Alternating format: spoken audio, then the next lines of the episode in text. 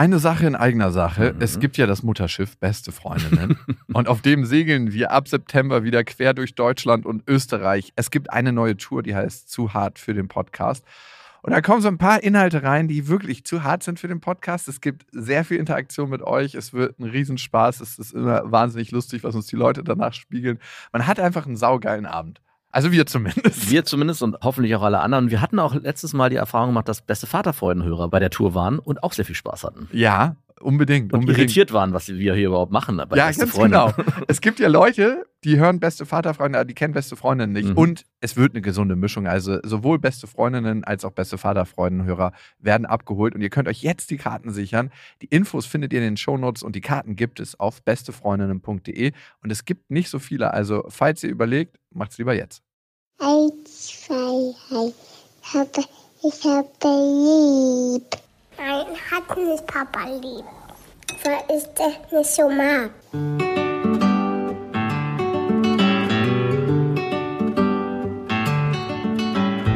Das sind beste Vaterfreuden. Keine bösen Wörter. Die Fremde, alte Schöpfe. Setz dich bitte hin. Der langweilige Podcast übers Kinderkriegen mit Max und Jakob. Hallo und herzlich willkommen zu Beste Vaterfreunden. Hello. Wir wollen heute klären, ab wann wir uns verleugnen für unsere Kinder. Ich wollte schon sagen, ob wir uns verleugnen für uns. Du auf jeden Fall. Findest du? Inwiefern? Hm, manchmal habe ich schon das Gefühl, dass du vieles tust. Ist es Verleugnen? damit du nicht genau hingucken musst? Also, dass du es gar nicht so wirklich für dich tust, sondern für jemand anders? Ist das Verleugnen? Verleugnet man sich dann selbst, wenn man es nicht für sich tut? Man verleugnet sich vor seinen eigenen Empfindungen und Gefühlen. Mhm, genau, das Gefühl habe ich manchmal. Kann schon sein. Aber wir sind jetzt nicht bei mir, sondern bei beste Vaterfreuden und bei dem, was wir für unsere Kinder tun und wo wir uns da verleugnen. Aber vielleicht hat es was miteinander zu tun. Was ich damit meine, ist, ich habe einen Urlaub verbracht den ich niemals für mich alleine verbracht hätte, genauso. Wirklich nicht? Nein, ich war in einem Kinderspaßbad mhm. und habe dann in so einem warmen Becken gesessen, wo alle Kinder wahrscheinlich rein urinieren mhm. und alle äh, Eltern drin saßen und die Kinder sind da dann rumgetapst. Also es war wirklich krass. Ich war noch nie in so einem. Noch nie? Nee, ich gehe ja sonst immer mit Lilla in die Therme, also da gibt es ja keine Kinderbecken. Ja, stimmt. Und das war so ein richtiges Spaßbad für Eltern, die mit ihren Kindern halt dort Zeit verbringen. Es gibt ein schönes Kinderspaßbad, obwohl es nicht nur das ist, in Potsdam, wo wir öfters hingehen. Und da gibt es einmal den Bereich für die ganz Kleinen, der ist sehr schön, und dann gibt es den Bereich die etwas Älteren. Ja, ich treffe dann da Leute wie dich. Genau. Und da sind nur Eltern mit ihren Kindern. Ja, findest du das schön? Würdest du da normalerweise reingehen für dich? Also gut, Nein. wenn du da alleine reingehst ohne Kind, dann wirst du auch komisch angeguckt. Und da sind vor allem auch, ja, da wird man auf jeden Fall nur komisch angeguckt.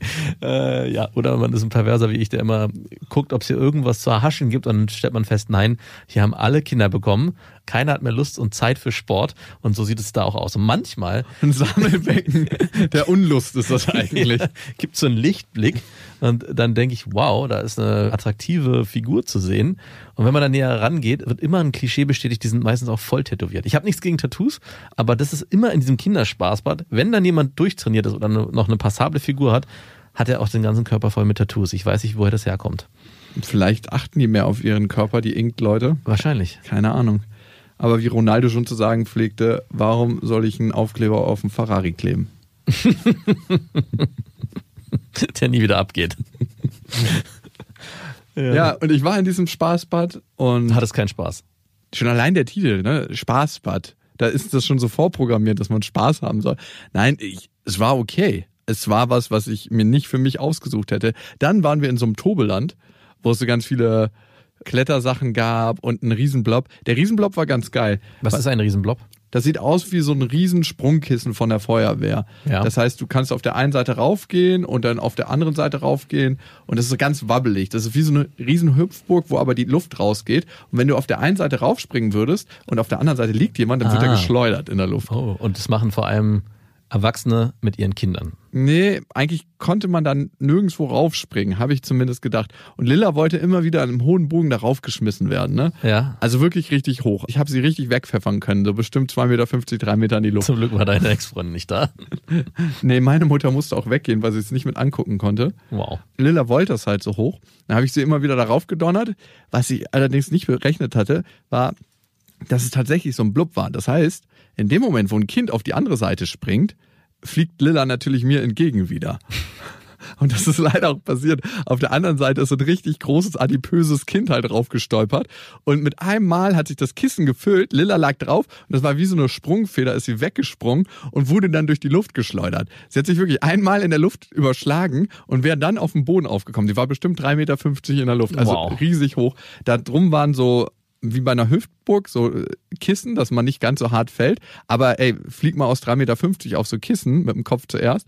Das heißt, ich habe das gesehen, wie sie auf einmal rauskatapultiert wurde und musste dann abpassen, als sie sich das erste Mal in der Luft gedreht hat, also als sie das erste Mal Seite gemacht hat, dass ich sie dann catche. Und ich habe sie gerade noch so fangen können. Und ihre Worte waren, als ich sie gefangen hatte, nochmal. Nein. Doch, sie hat es, glaube ich, nicht realisiert, was da gerade abging. Wow. Und ich dachte mal, du kleines, fettes Kind, warum musstest du jetzt?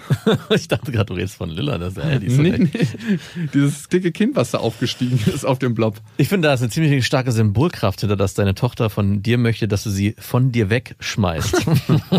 Sorry. So weit es geht, so doll es geht und so oft hintereinander wie möglich. Ja, und dann gab es da Trampoline. Dankeschön, by the way. Gerne. Dann gab es da Trampoline und all das. Aber auch da wäre ich nicht reingegangen ohne Lilla. Ja, okay, in so ein Kinderturbeland würde ich auch nie wieder gehen. Ich war in einem außerhalb Berlins, in einem guten, schönen Brandenburg. Und das war so furchtbar. Ich habe damals auch eine Story davon gemacht. Und danach habe ich mich geärgert darüber, dass ich eine Story gemacht habe, weil das war wirklich vom Reingehen bis zum Ende war das nur so eine richtige Schwitzehöhle. Und unterstrichen wurde das Ganze noch, dass es vorne das schlimmste Fastfood gab, was man sich vorstellen kann. Ich meine, in so Spaßbädern oder Spaßturbeländern oder Freizeitparks gibt's generell meistens nur Fastfood, komischerweise. Aber das da hat es echt auf den Gipfel gebracht. Und es war so widerlich, es hat auch so gestunken. Und, und die Kinder hatten so einen Spaß. Das fand ich eigentlich das Schlimmste daran. Wir sind nie wieder hingefahren. Obwohl die Kinder so einen Spaß hatten. Die nächste Sache, die wir gemacht haben, Ponyreiten. Der kleine störrische Max von mir an der Leine geführt. Ich hatte es dir erzählt. Der jedes Mal fressen und nicht weiter wollte. Ja, wahrscheinlich, weil er so schlecht gehalten wird und den ganzen Tag Kinder durch die Gegend reiten muss. Ponyreiten für Kinder ist ja eigentlich so mit einer der, Die, der miesesten Sachen Ja. für Pferde und für Kinder. ja, nee, für die Kinder nicht, die finden es super. Nee, Die- nee, das war ein riesen Koppel. Ja. Und die waren tatsächlich auf einem schönen Gebiet, die Pferde. Also also war nicht mitten in der Stadt so ein Jahrmarkt. nein, und nicht, ich laufe in meine Hufen auf Asphalt tot. Genau. Und ich bekomme da mal Hufräder, damit ich endlich aussteigen kann aus dem Game. Sowas nicht. Waren schon seriöse Pferdeanbieter. Selbst wenn das Ding Hufrehe bekommt, muss es weiter Die, durchziehen. das knipsen wir ab mit, mit der Gartenschere. Wenn ein Pferd Hufrehe hat, Du, ganz ehrlich, du kannst alles sagen hier, aber du wirst falsch liegen, weil das ist ein Podcast, den hören auch viele Pferdemädchen. Ja, aber trotzdem, ich glaube, Ja, sag mal, was du meine glaubst. Frau ist auch ein Pferdemädchen und Hufrehe. Jetzt Sag das nicht so mit Stolz. Bin, bin ich stolz auf meine Tochter mittlerweile auch. Wenn man ein Pferd Hufrehe hat, darf man kein Gras füttern, das weiß ich. Und wir waren ja im, Wie soll das gehen? Na, kein Das wird- frisches Gras. Das wird jetzt ein Asphaltpferd. Nein, das gibt, die sind ja Du oft auf bist ein Metallboxpferd die sind jetzt. ja oft auf der Koppel im Sand. Das ist ja ganz oft so. In, in, in, Sorry, du darfst kein Gras mehr essen. Was soll ich essen? Ich bin ein fucking Pferd. weil es dann schlimmer wird und also frisches Gras und ich wir waren in Fehmarn im Urlaub dann meinte der Besitzer noch ja alle Pferde könnt ihr füttern außer das eine das hat Hufrehe und ich komme am Abend ich habe Marie die ganze Zeit nicht gesehen und sehe am Abend wie Marie am Zaun stand und diesem Pferd Gras gefüttert hat. Und ich sage so Marie wir dürfen dem kein Gras füttern. Warum denn nicht? Ja das tut ihm nicht gut. Ach so aber ich habe dem den ganzen Tag Gras gefüttert und dann ich okay jetzt hören wir auf damit und am nächsten Tag lag dieses Pferd vor Schmerzen den ganzen Tag auf der Erde. Und wenn ein Pferd sich hinlegt, ist es ja ein Zeichen, dass Das es ist kein gutes Zeichen. Entweder fühlt es sich extrem wohl oder es geht ihm nicht so gut. Oh. Und der Typ meint auch noch, ja, das hat heute ein bisschen mehr Schmerzen. Als sonst ich so, oh, das Zeit zum. Reiten. Zeit für einen Ausritt. Zeit für noch. Oh Gott, ey, meine letzte Pferdeerfahrung war auf jeden Fall nicht schön. Ich glaube, ich hatte es dir mal erzählt, woher die Narbe auf meinem Rücken kommt. Ja. Ich war auf einer Pferdeweide. und Davor, ich habe mich noch am Morgen davor gedrückt. Das war so eine äh, Veranstaltung von irgendeinem Hilfswerk oder so, wo man ehrenamtlich hätte aushelfen können und du meintest, ob ich mitkommen will. Und ich meinte irgendwann ein paar Tage vorher, ja gerne. Und habe an dem Morgen mit einer Krankheitsausrede mich rausgeredet. Du hast es schon bereut, als die Worte aus deinem Mund ja gerne gekommen sind. Ne? Auf jeden Fall. Ja, ich war auf der Weide und habe den Besitzer gefragt, ob ich mich mal darauf setzen dürfte. Und er meinte, ja, gar kein Problem. Bin da drauf und das hat sofort angefangen zu puckeln. Also auch ohne Sattel, ne? Das muss man schon, da muss man schon ein bisschen Cowboy-Attitude haben. Aber ich bin auch sehr sanft draufgegangen. Ich bin jetzt nicht so, wie mein Vater da raufgehen würde, so einfach aus 30 Zentimetern rauffallen lassen und Ja. bumm.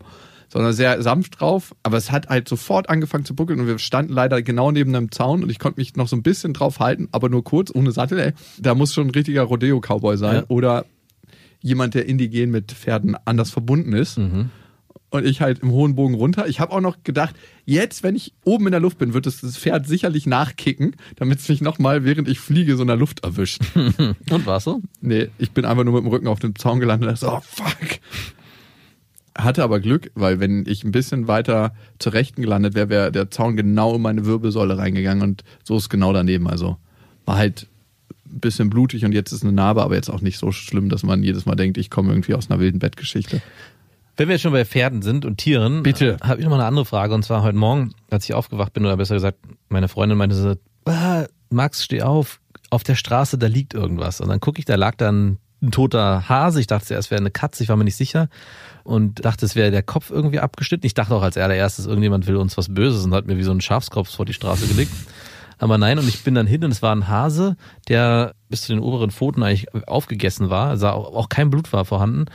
Äh, Die Nachbarn haben mich gesehen und meinten, oh Gott, lass das bloß nicht die Kinder sehen. Und ich war im ersten Moment so, Doch, warum denn das. überhaupt nicht? Und ich habe dann Marie gesagt, hey, guck mal, Marie. Ich habe Marie gefragt, Marie, draußen auf der Straße liegt ein toter Hase. Sie sagt, ach echt, wirklich? Und ist dann zur Scheibe gerannt, zur Tür und hat von drin geguckt und ich meinte, möchtest du dir mal ansehen? Aber der Kopf ist ab und es sieht ein bisschen eklig aus. Und ich meinte, ja, ich möchte es sehen. Und sie ist dann mit Schlafanzug, barfuß, morgens um halb sieben auf, diese Stra auf die Straße raus und hat sich diesen toten Hase angeguckt und da war überhaupt nichts dabei. Aber ich fand es wieder mal so faszinierend, wie Eltern oder Erwachsene Den sofort mit Tod verleugnen. und so mit, ah, das ist eklig und das dürfen Kinder nicht sehen, schützt die Kinder davor. Und für mich war es so, ich meinte auch noch, ob wir den zum Tierarzt bringen wollen. Vielleicht kann man auch was tun.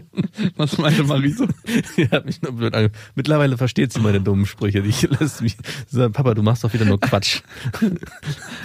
Was die, Na- ich- die Nachbarn haben es auch gehört, waren haben auch nur so den Kopf geschüttelt. Was der Hase nicht mehr konnte. Wir haben ihn dann begraben. Bei den Nachbarn, als ich nicht. Hatte ich überlegt, wir haben ihn dann auf so einer gemeinschaftlichen Wiese verbuddelt. Ja, das Schöne in Brandenburg ist, da werden auch bald weitere Tiere dazukommen. Ja. Das könnte halt so eine Art Massengrab werden. Der das könnte der Friedhof der Kuscheltiere werden. Yes.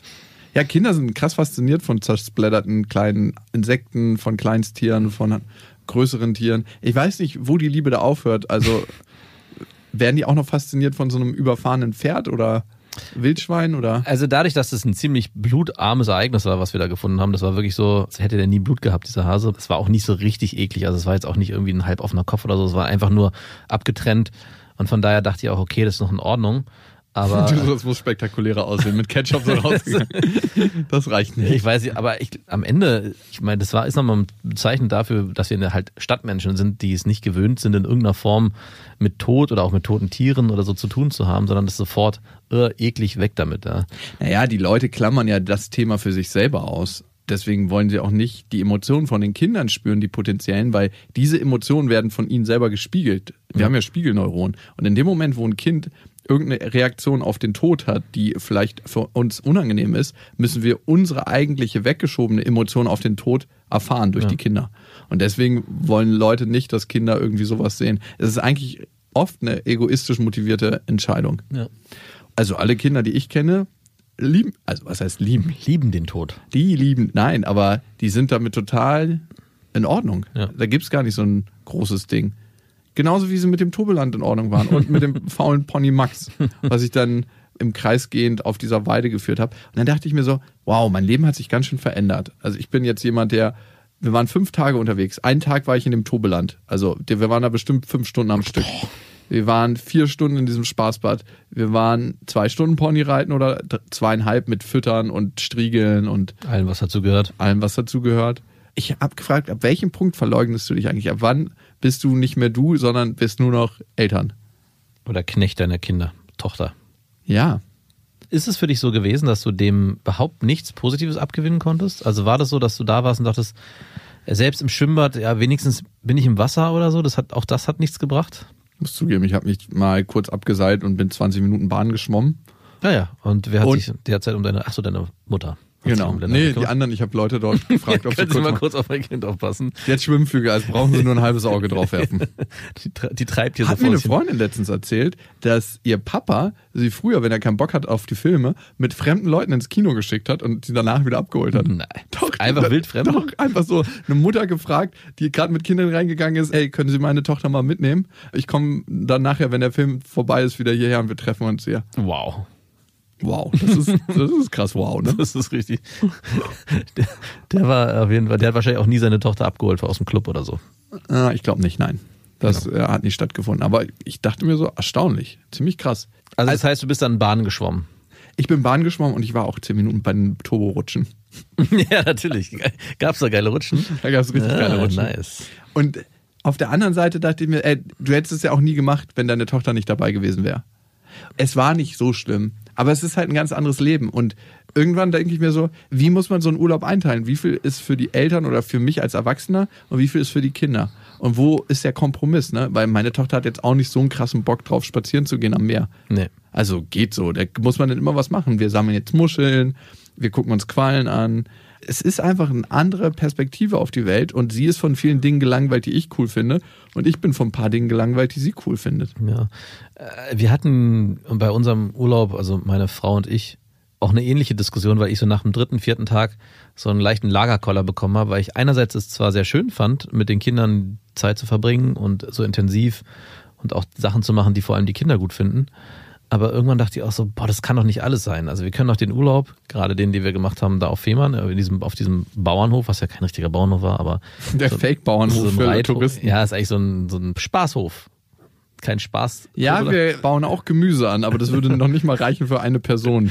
wir sind dann in Diskussion gekommen darüber und sie meinte dann auch, wir können es ja auch anders machen, wenn du möchtest, aber das muss dann halt auch von dir kommen, dass wir Urlaube planen, die sich nicht nur um die Kinder drehen, sondern auch um uns. Also, dass wir zum Beispiel mit einem Camper irgendwo hinfahren, zum Beispiel nach Frankreich und ich dann mein Surfbrett mitnehme, was ich ja schon ewig nicht mehr gemacht habe und man dann halt eine Mischung draus macht. Oder man macht Urlaube, indem man vielleicht auch Fahrradtouren macht und nimmt die Kinder dann halt mit in den Anhänger und guckt sich Sachen an. Also, dass man das halt mischt und nicht so einen ganz reinen, wir fahren auf so einen Hof, wo es eigentlich nur um Kinder geht, die Kinder die ganze Zeit Spaß haben, spielen und die Eltern entweder mitmachen müssen oder warten müssen, bis dieser Urlaub endlich vorbei ist. Und so hatte ich mich auch in Fehmarn gefühlt. Ich habe mich am Ende so gefühlt, wann ist dieser Urlaub vorbei? Also es war zwar schön für die Kinder und ich habe es auch genossen auf der einen Seite, aber ich war so, es ist es passiert so wenig. Ich kann jetzt hier ein Buch lesen abends und ich kann vielleicht auch nochmal irgendwie zwischendurch mal mit meinem Gummisein äh, Training machen, aber es passierte zu wenig.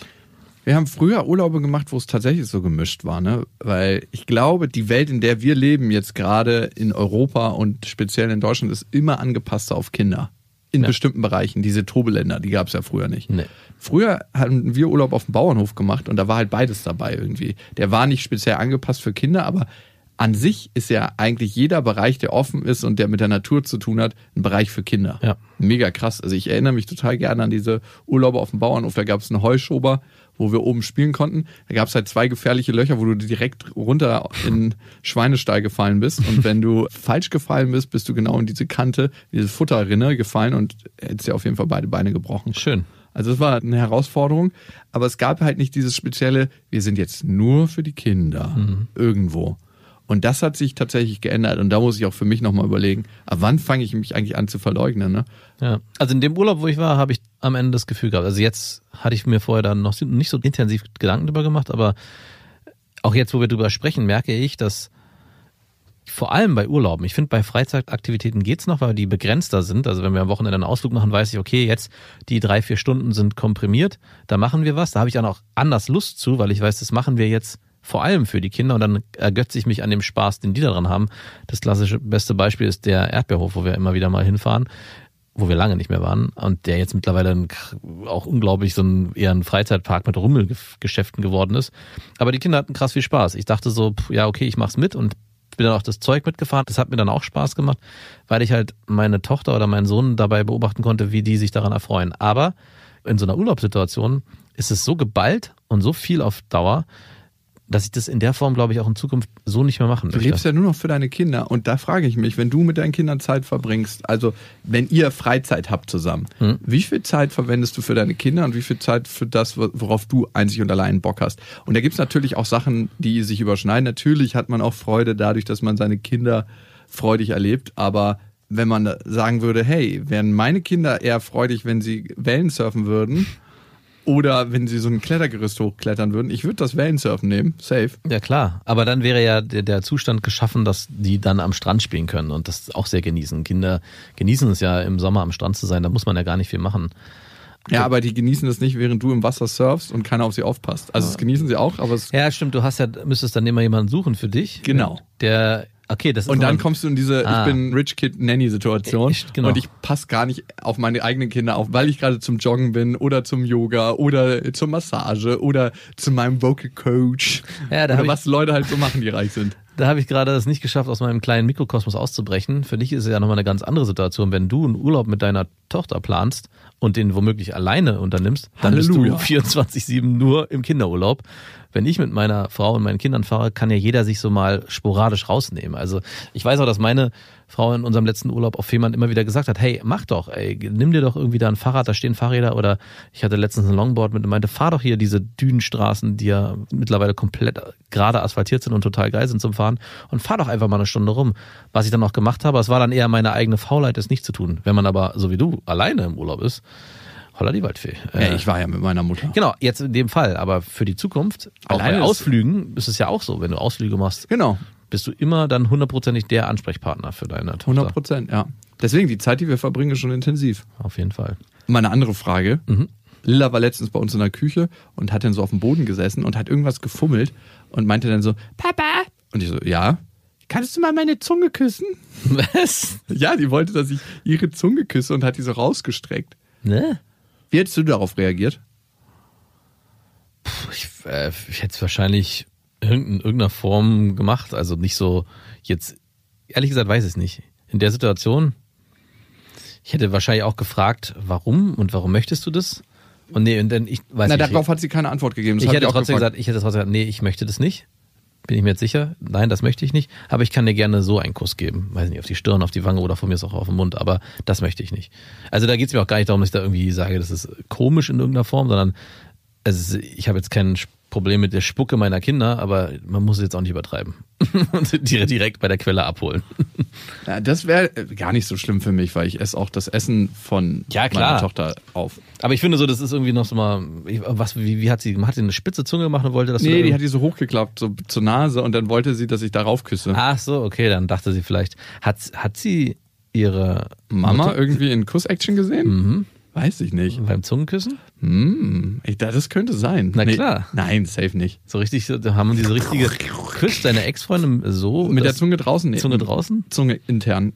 Äh, Küsst du mit der Zunge extern? Nein, Draußen? aber ich hatte halt Es schon gibt mal. ja so Ja, so ne? wo die so auf, ausgelagert sind. Die küssen sich auch immer gerne in, auf öffentlichen Plätzen, Ja. so, so richtig so, die stehen eigentlich Sicherheitsabstand anderthalb Meter voneinander entfernt und dann kommen die Zungen so rausgefahren und kämpfen in der Mitte.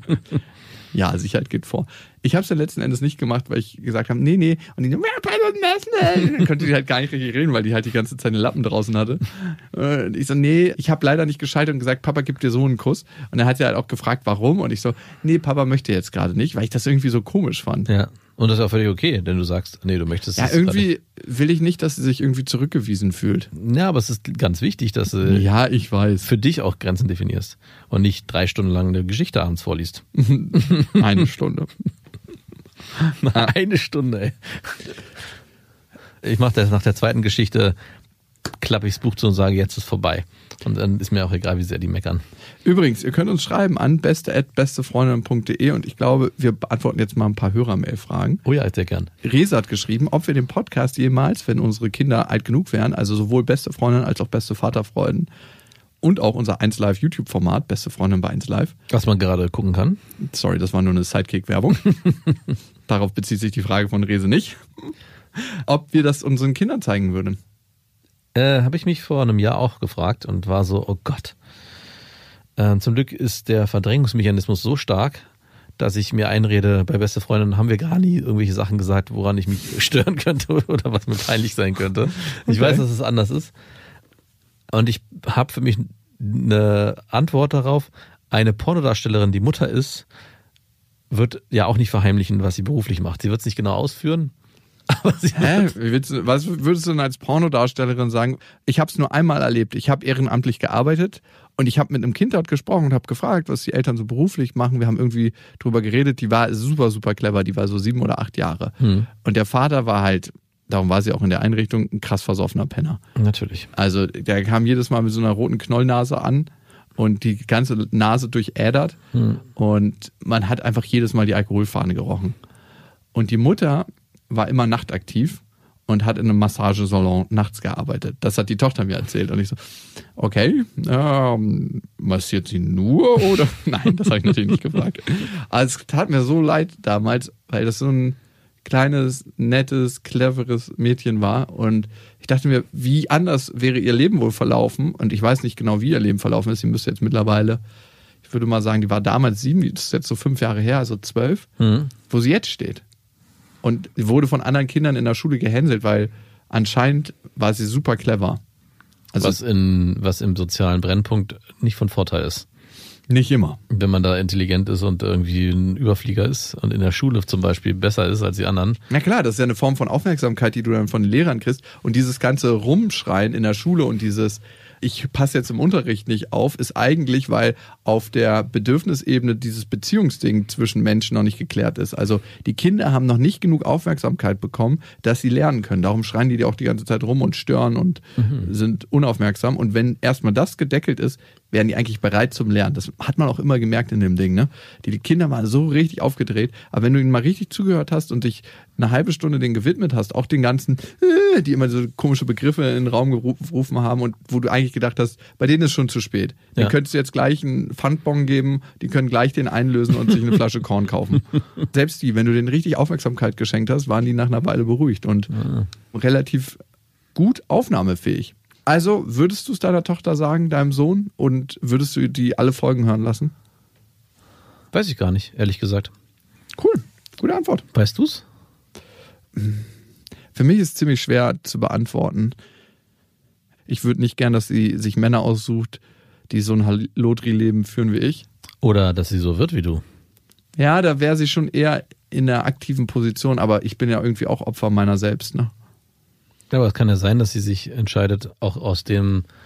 Also was würde passieren, wenn unsere Kinder den Podcast hören? Das ist eigentlich so die Frage, die ich mir stelle. Und eine Situation, die halt passieren könnte, ist, dass ich meinen, meinen Kindern peinlich bin. Das wäre eine Sache. Das ist eigentlich so das größte Thema. Alles andere bin ich mittlerweile der Meinung, wir sagen ja nichts, was nicht irgendwie jeden umgibt. Egal ob Sex ist oder Gefühle, sind es ja Themen, die jeder in sich trägt und die jeder auch aus Gründen teilt oder nicht teilt.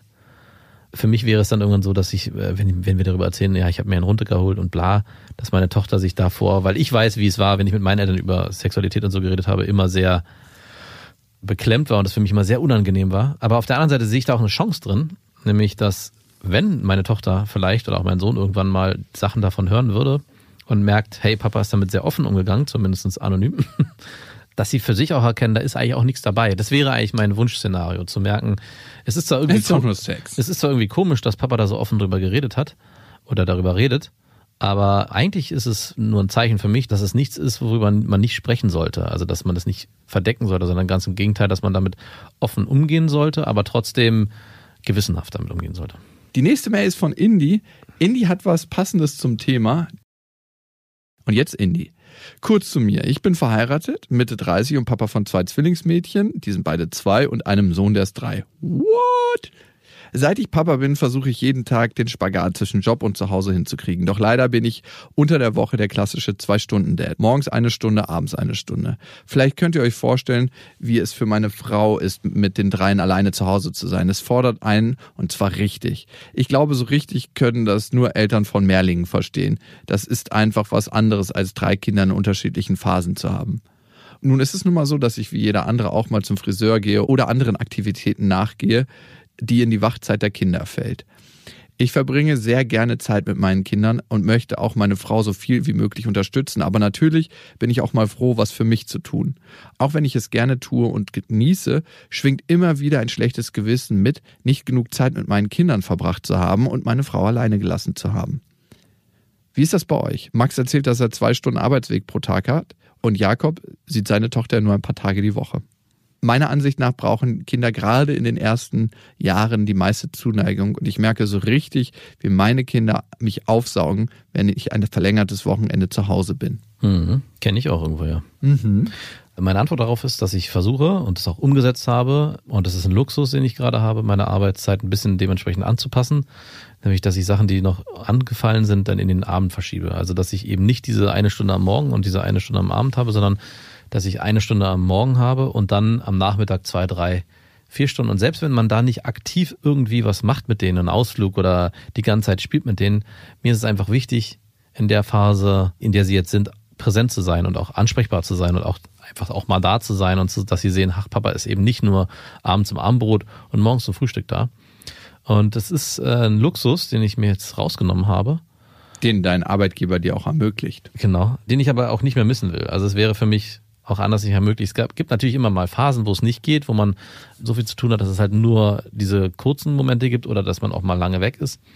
Aber meine Frage an dich, Indy, wäre, ob du nicht was ändern kannst. Ich meine, manchmal hat man das Problem, dass man auf seine Arbeit in der Form, wie sie sich gestaltet, angewiesen ist. Aber vielleicht gibt es ja, ja Möglichkeiten, mit deiner Partnerin zu gucken, ob ihr nochmal anderweitig Freiräume schafft. Weil ich bin da voll bei dir. Die, gerade die Anfangsphase, die ist mit die wichtigste und da einfach nur präsent sein als Vater kann so viel ausmachen, dass ich zum Beispiel durch diese Veränderung gar kein Problem habe, meinen Sohn ins Bett zu bringen, was vorher ein Riesentheater war. Jedes Mal, wir haben es zwar immer so durchgezogen, aber es war immer abends Geschrei und Gezeter und Geweine.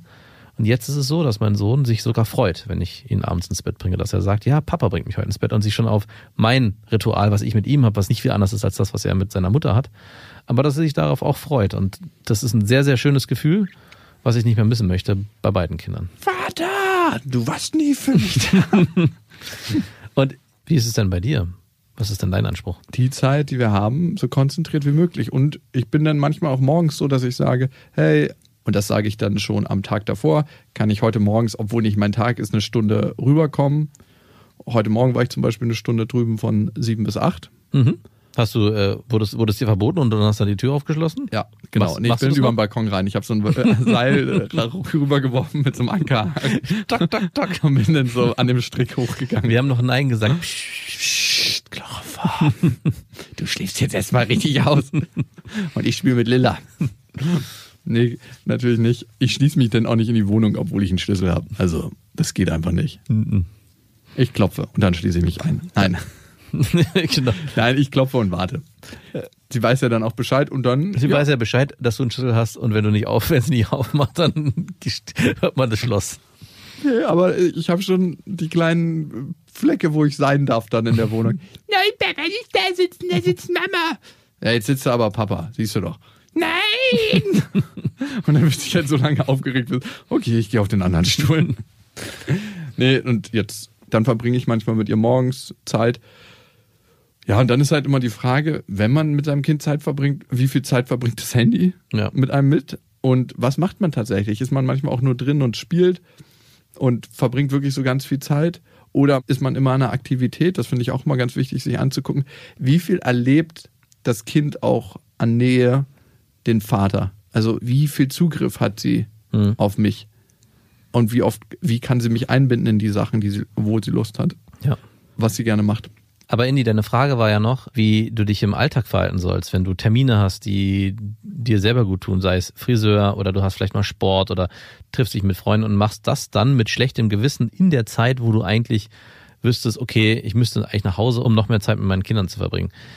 Das finde ich eine schwierige Falle. Also was ich am Anfang gesagt habe, wenn man es möglich machen kann und vielleicht seine Arbeit zu reduzieren und dann mehr Zeit mit seinen Kindern verbringen kann, sollte man das versuchen. Sich selber zu beschneiden in den Wünschen, die man hat, wie zum Beispiel sich mit Freunden treffen, führt eigentlich immer nur dazu, dass wenn man dann sich zwingt, mit den Kindern Zeit zu verbringen, dass man das Gefühl hat, oh ey, eigentlich wäre ich hier gar nicht so gerne, ich wäre lieber jetzt gerade woanders und die Zeit dann auch nicht wirklich wertig ist oder wertvoll ist für dich und deine Kinder, weil du dann und das spüren, glaube ich, auch die Kinder. Also das ist eine Sache, die man sich immer bewusst machen sollte. Inwieweit zwinge ich mich zu etwas oder mache ich es aus freien Stücken? Und in dem Moment, wo du es nicht aus freien Stücken machst, würde ich mich eher dafür entscheiden, das zu tun, worauf du Lust hast, wenn es denn in dem Moment geht. Ja, das ist, denke ich, die wichtigste Sache. Es ist immer ein Balanceakt und das Leben besteht aus so vielen Komponenten. Die Mischung macht's am Ende, ne? Ja. Also, wenn du nur Zeit mit deinen Kindern verbringst und nur präsent bist, dann wird diese Zeit gar nicht mehr so wertvoll für dich sein und auch deine Kinder merken das, dass du dich verstellst und verbiegst und verleugnest Ja. vor dir selbst und vor deinen Kindern. Ja. Also, wenn du nicht mehr dein eigenes lebst, bringst dir auch nichts mehr in die Beziehung an Kraft und an Lebendigkeit, die du mit deinen Kindern lebst. Ja. Du bist einfach ein ausgesaugter Typ dann, Indy.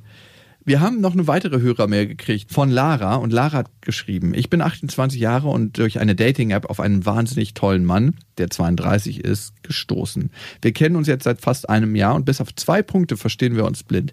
Er ist liebevoll, zärtlich, geduldig, hilfsbereit und ganz wichtig, er ist mit sich selber am Rein. Wie der liebe Max.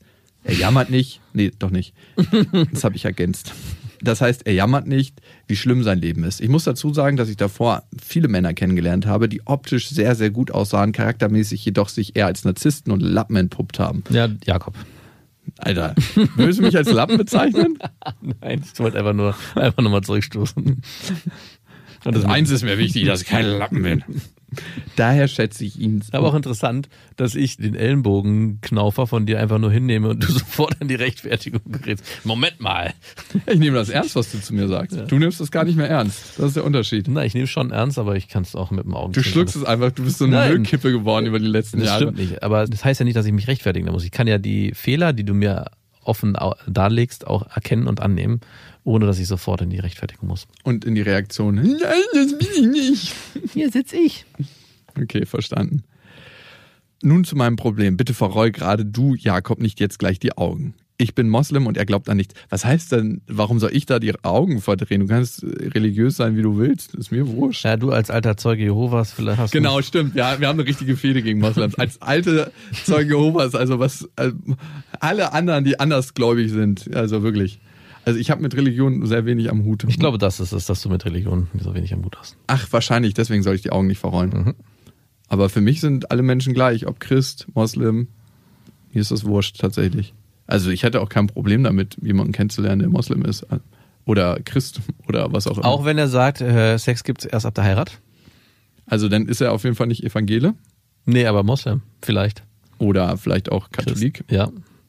Wäre das ein Problem für dich? Yes. of course.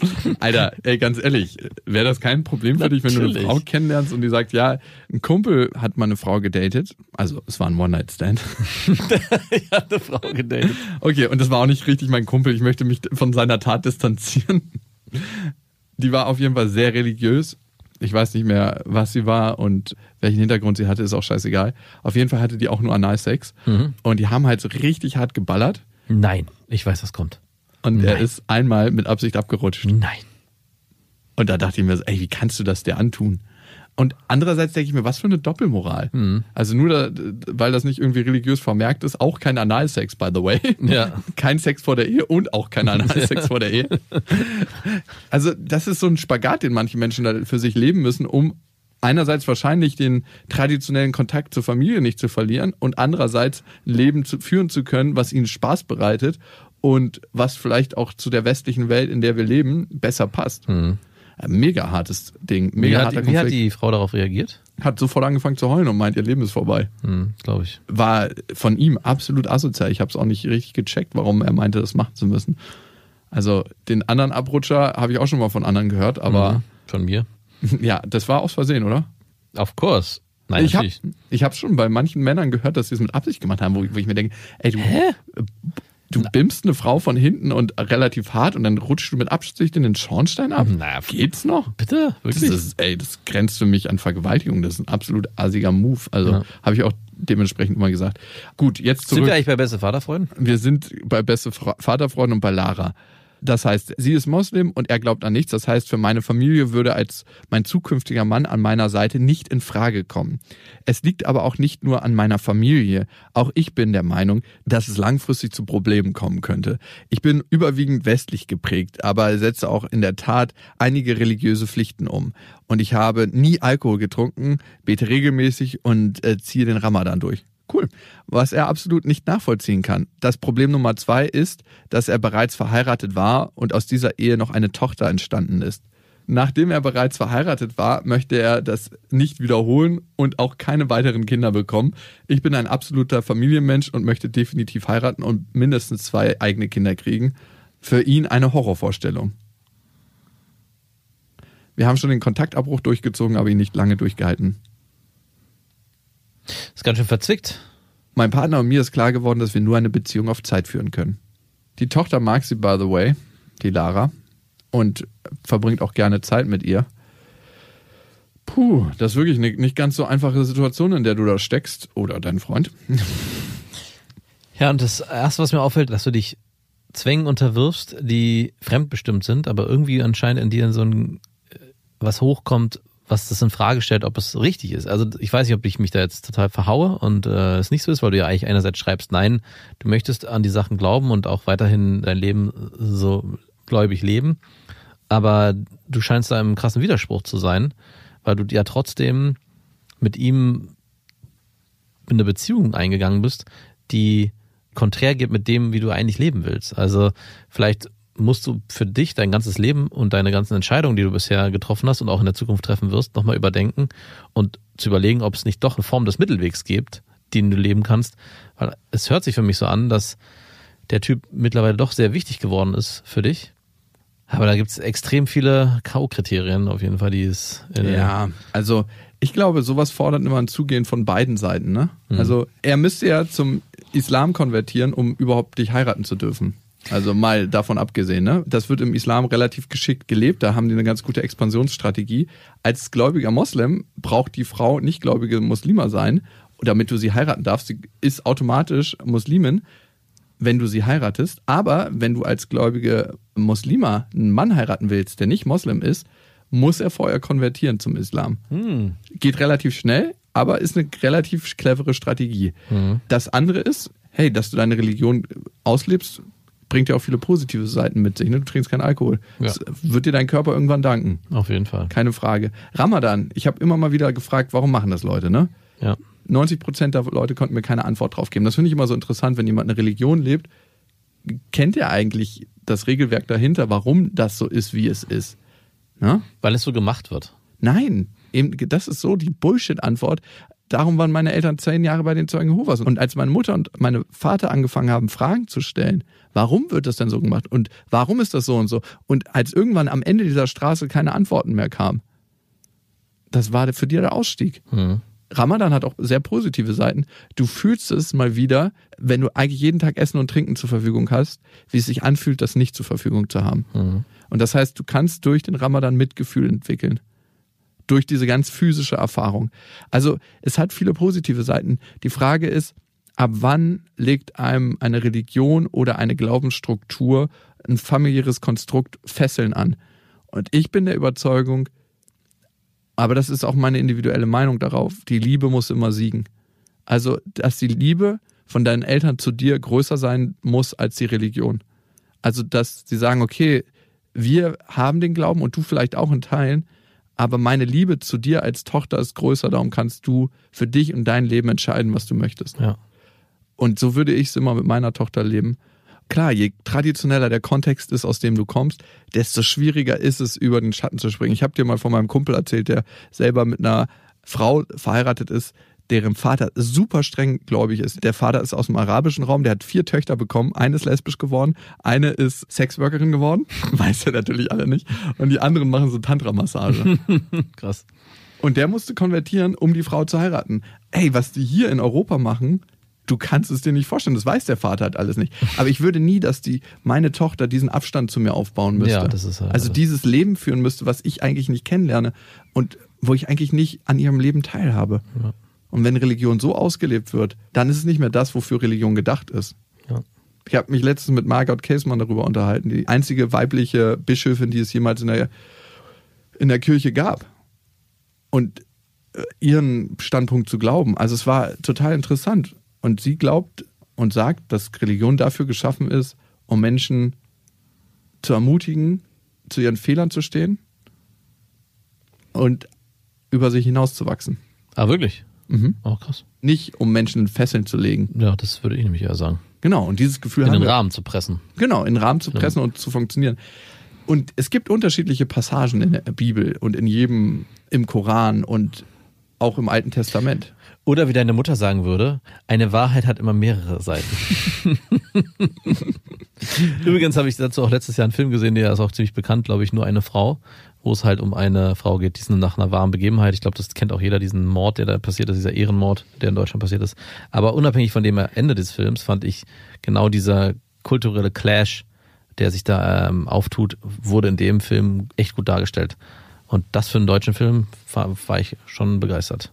Hätte Die- ich nicht gedacht. Frage ist, Lara, ist eure Liebe stark genug, um euch darüber hinauszutragen? Das größte Problem hier ist gar nicht die Religion. Das ist ja, was ist eigentlich für mich die Ja, Entscheidung dass die. Schranken im Kopf. Nein, nein, ich meine wirklich ganz konkret in der Hörermail ist, dass er sagt, er möchte keine weiteren Kinder und du sagst, du möchtest unbedingt eine Familie mit eigenen Kindern gründen. Und ich glaube, das ist es, wo es am Ende scheitern wird. Da muss die Religion gar nicht im Raum stehen, weil vorher diese elementare Lebensentscheidung im Weg stehen wird.